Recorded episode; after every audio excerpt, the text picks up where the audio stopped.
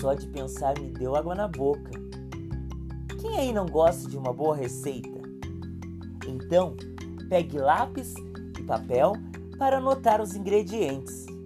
Receita da felicidade: uma xícara de serenidade, três colheres de paciência, duas xícaras de caridade, quatro colheres de compreensão, uma dose de respeito, duas doses de tolerância, uma dúzia de amor, meio litro de carinho, três copos de alegria, uma colher de fé, três colheres de pensamento positivo.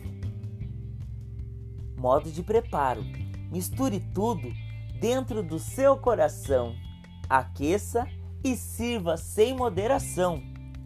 Olá, terceiro ano! Hoje trabalharemos o gênero receita. No livro Muitos Textos, na página 86 e na página 87, vocês encontrarão o texto Matemática na Cozinha. Sigam o roteiro e realizem as atividades. Vocês deverão perguntar para a família de vocês qual é a receita favorita e colocar lá no fórum. Vocês podem também fazer uma receita bem deliciosa com a família.